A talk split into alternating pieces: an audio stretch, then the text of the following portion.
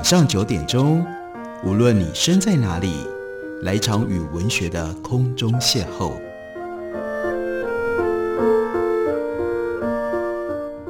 杨照谈书，邀您一同遨游文学世界，认识古今中外的经典之作。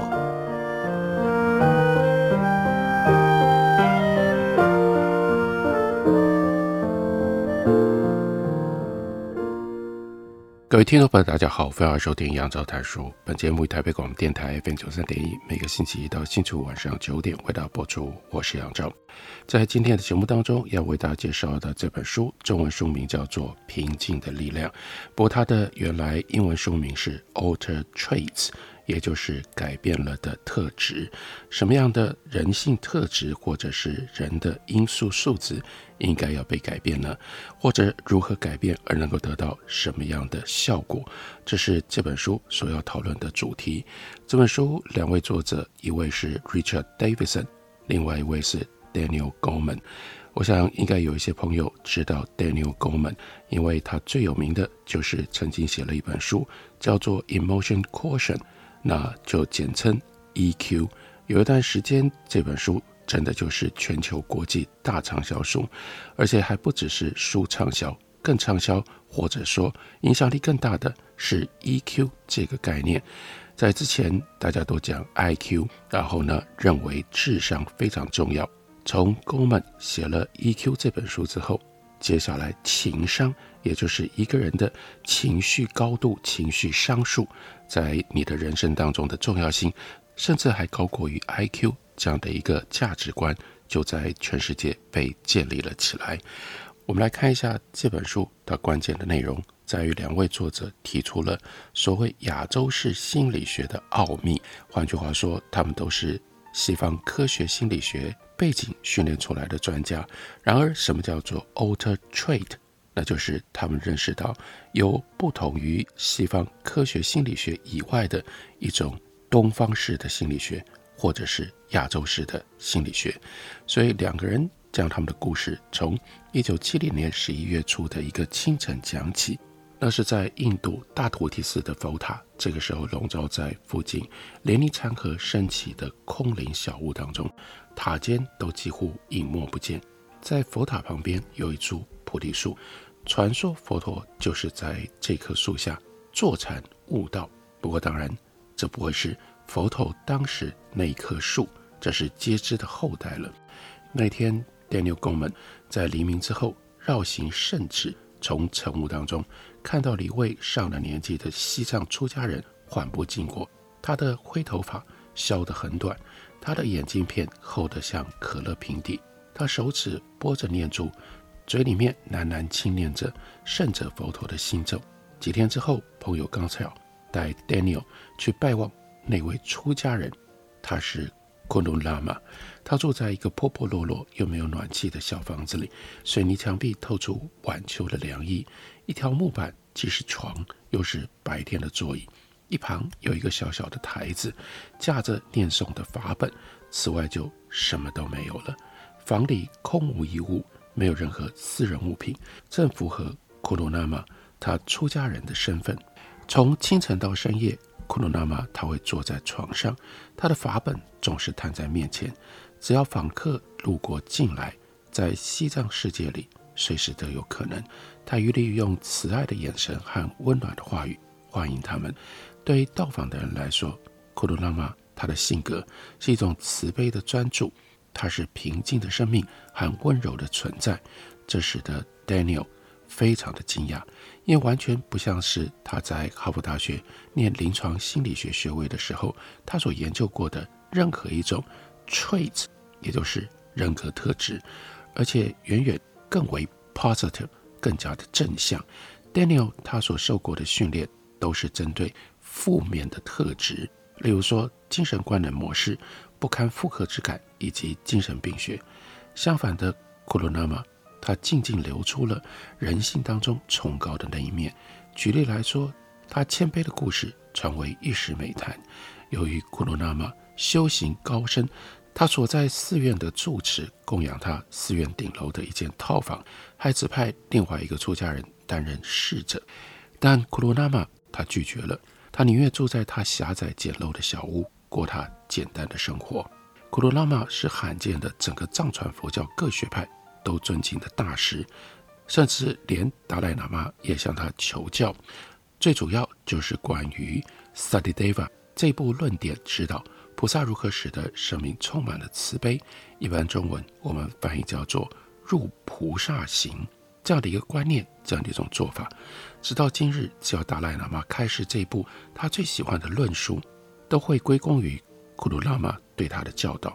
在遇见库鲁拉玛之前，Daniel 曾经在印度花了几个月追随一位印度瑜伽师，那是。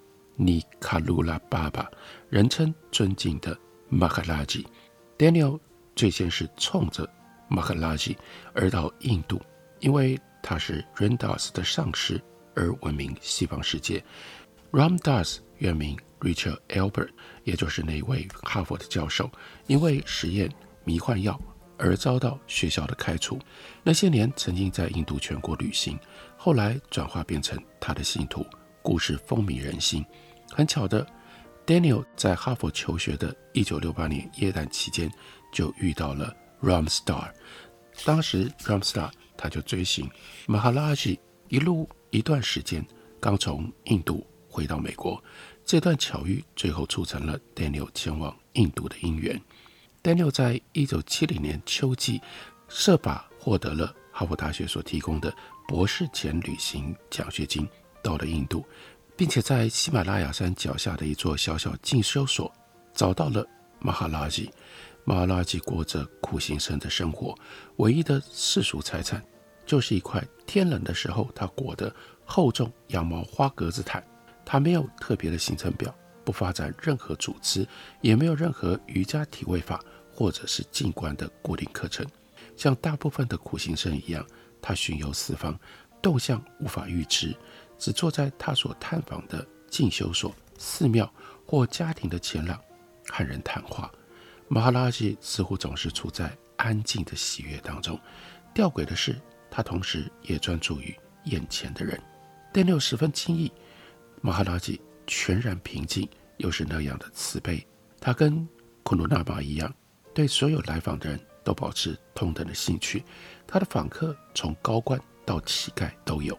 马哈拉吉内心不可思议的境界，是 Daniel 认识他之前从来没有在任何人身上感受过的。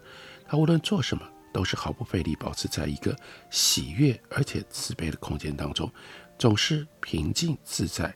无论马哈拉吉他处在什么样的状态，都不是一个内心的临时避难所，而是一种持续的生命方式，一种身心完全健康的特质。这就是 alter traits，被改变了之后，能够一直不断保持身心完全健康的特质。每一天，Daniel 都会去马哈拉吉的进修所拜望他。经过了大约两个月之后，他和他的朋友 Jeff 以及另外一位西方人一起旅行。这位西方人在印度过着苦行僧的生活，长达七年，正急着要办延长签证。在那段旅程的终点，他在这里遇到了库鲁那玛。这大菩提寺是位于北印度比哈尔邦，是全球佛教徒的朝圣地点。大部分佛教国家都在城里有一栋建筑物供朝圣者住宿。缅甸的寺院，也就是朝圣所，也就是朝圣者招待所，在军事独裁政府取得政权，不准缅甸公民旅行之前，就已经盖好了，因此这座寺院有许多房间，却没有多少朝圣者入住，很快就成为一群在城里晃荡无事的邋遢西方人想要去过夜的地方。一九七零年十一月，Daniel 到达的时候，碰到了唯一的美国长期住客，那是 Joseph Goldstein。他曾经担任和平工作团驻泰国的工作人员。Joseph 花了四年多，跟着静观大师 Munindra 在他的寺院里学习，莫林扎身材轻巧，总是穿着白衣，属于孟加拉巴鲁瓦种姓。这种种姓的成员，从佛陀的时代就已经是佛教徒了。Munindra 曾经跟着缅甸一些著名的禅师学习 Vipassana，也就是观禅。他成为 Daniel 的第一个观禅的老师。Munindra 不久前邀请了他的朋友 Goinka 来寺院带领一系列为期十天的静观营。Goenka 他快活随便，然后呢肚子很大，以前是商人，他刚成为静观老师，所以这是 Daniel Goleman 他回溯，他开始体会到亚洲式心理学奥秘的开端。那就是静观，佛教里面一种非常特别的，佛教里面一种特别对于人性人格的训练，乃至于带来强大改变的力量，在这些人身上产生了平静的力量，同时也就是 alter traits 被改变之后的人性特质。我们休息一会儿，等会儿来继续聊。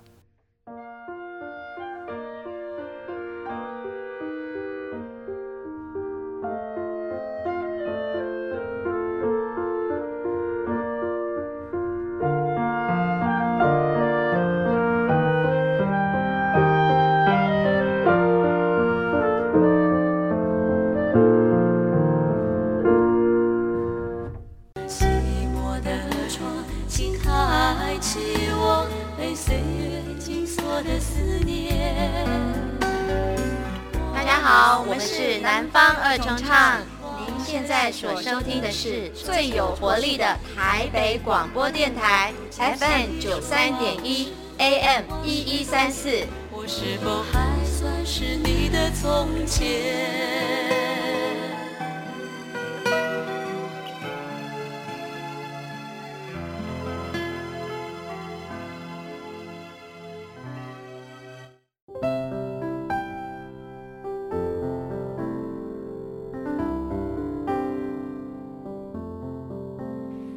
见台北的身影，拥有颗热情的心，有爱与梦想的电台，台北广播 FM 九三点一。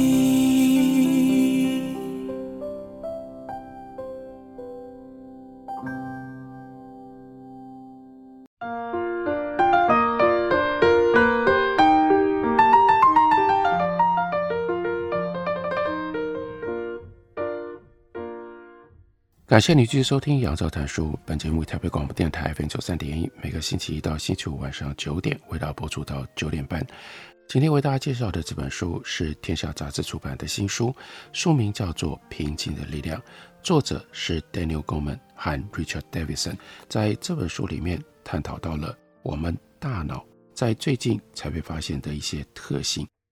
他告诉我们：你试试看，你的眼睛往前直视。举起一只手指，手背前伸，保持向前看，然后呢，慢慢移动你的手背，一直到你鼻子右方大概六十公分左右。当你把手指移到最右方，但是你的眼睛仍然向前看，手指会在你的外围视力，也就是你视觉系统可看到的外缘。大部分人在手指移到鼻子最右方或者是最左方的时候，就看不见了，只有一种人还看得见，什么样的人？我不知道大家猜到了没？是聋人。虽然我们都知道聋人有不寻常的视觉的优势，但是到最近才发现这个现象的某一些大脑的基本原理，它的运作系统，也就是神经可塑性。像这样的大脑研究是利用所谓的先天的实验，也就是自然发生的情况。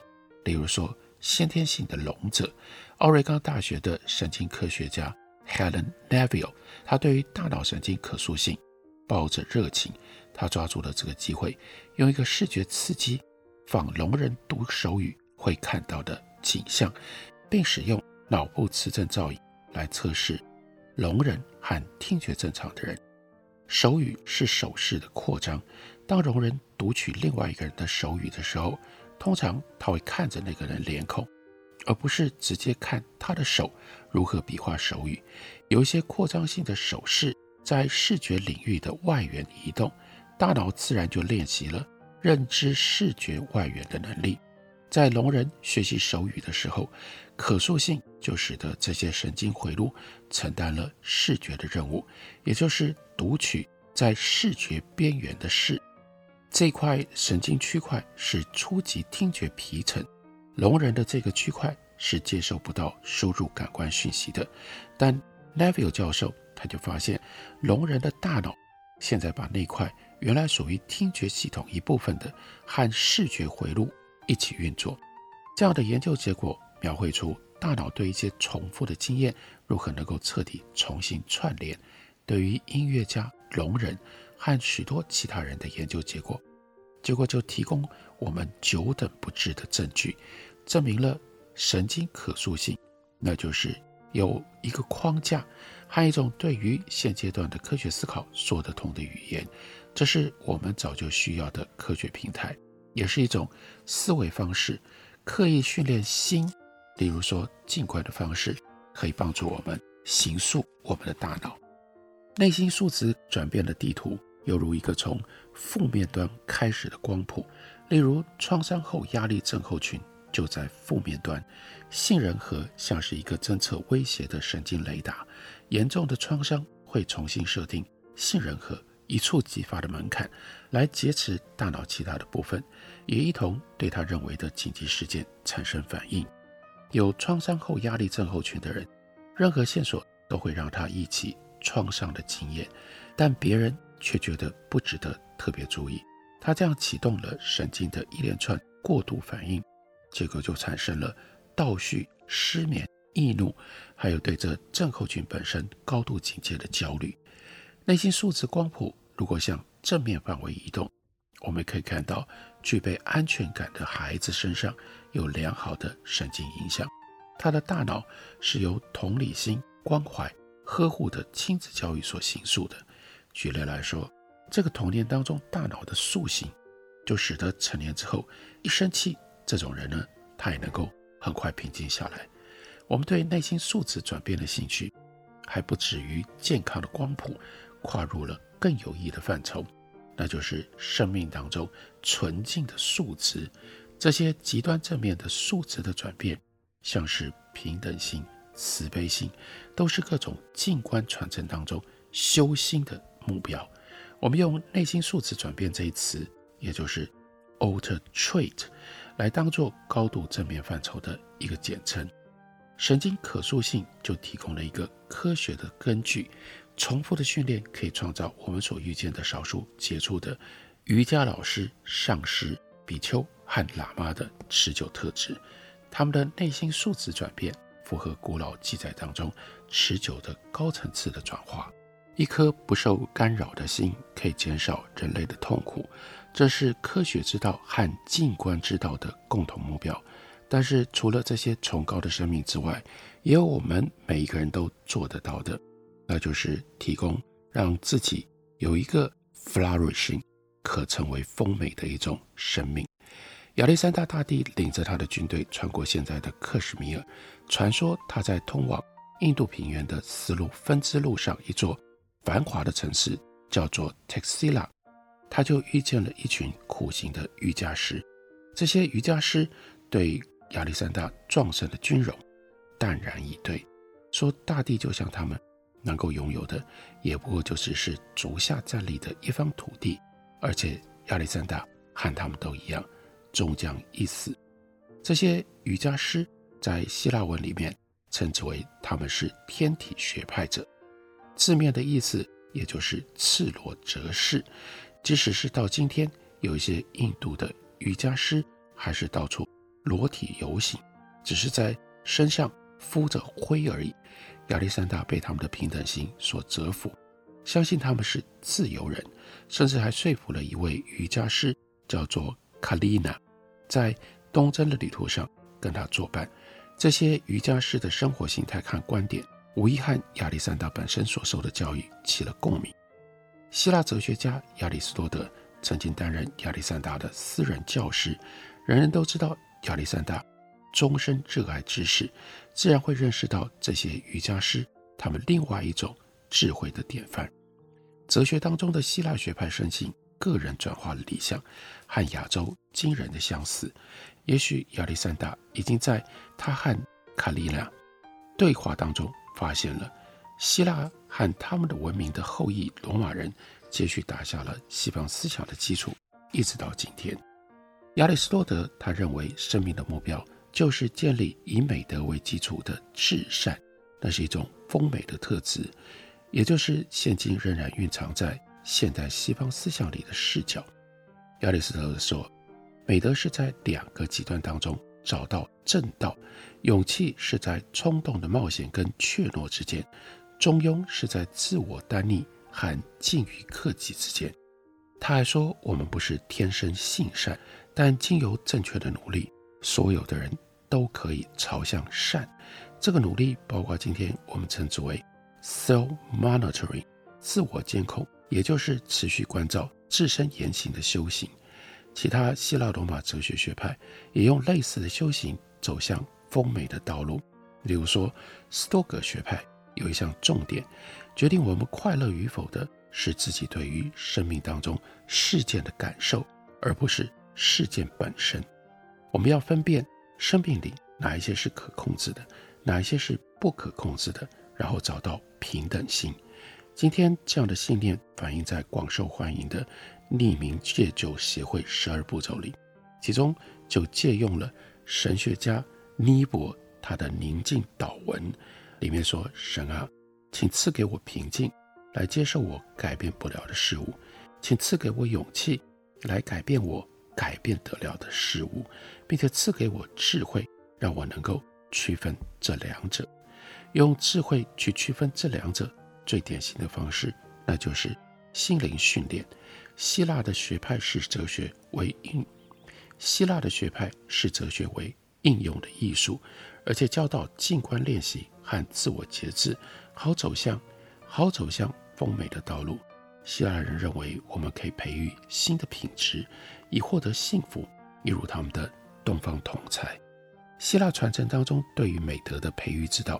有一些是公开教授，有一些显然只传给像亚历山大的这样受教者，因为他们了解，唯有私人教学才能够充分明了智者的典籍。在希腊罗马的传统当中，像正直、慈悲、耐心、谦逊这些特质都是持久幸福的关键。这些西方思想家和亚洲心灵传统都同样重视一条大致相似的生命转化途径。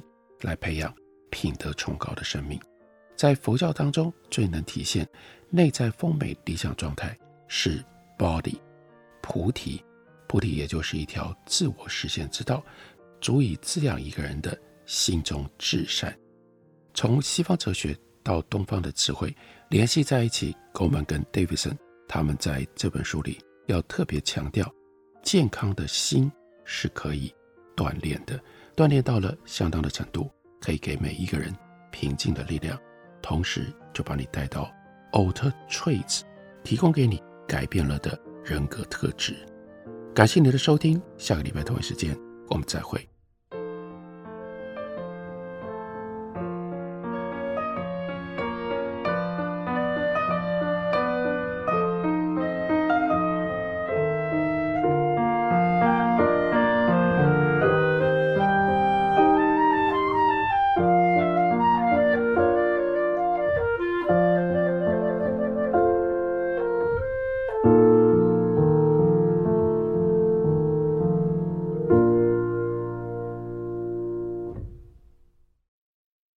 所拨的电话无法接听，请稍后再拨。The number you have dialed is not available.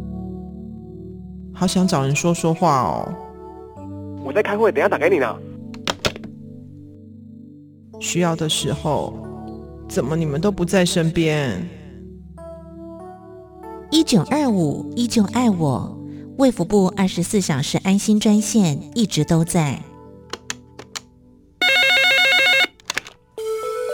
生活没有过不了的难关珍惜生命拥抱希望。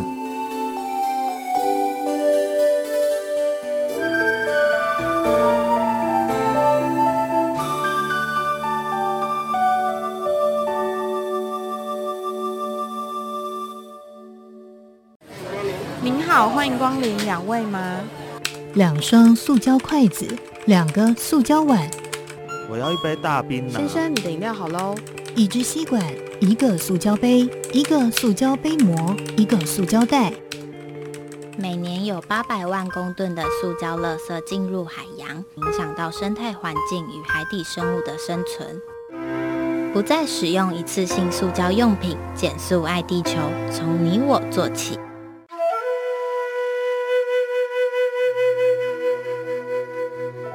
哎呦，电台转来转去都不知道听哪一台耶！你可以听 FM 九三点一那一台呀。FM 九三点一？对呀，FM 九三点一台北广播电台，从早到晚二十四小时不间断，内容丰富多元，有新闻、社福、健康、教育、资讯、政策、财经，还有艺文、美食、音乐及观光，甚至跨越族群接轨国际。哇！最重要的是，错过了节目也不用担心，因为网络上会保。保留六十天，让你随时随地都可以随选收听哦！哇，那我赶快来搜寻九三点一台北广播电台，让你不止听见台北的声音。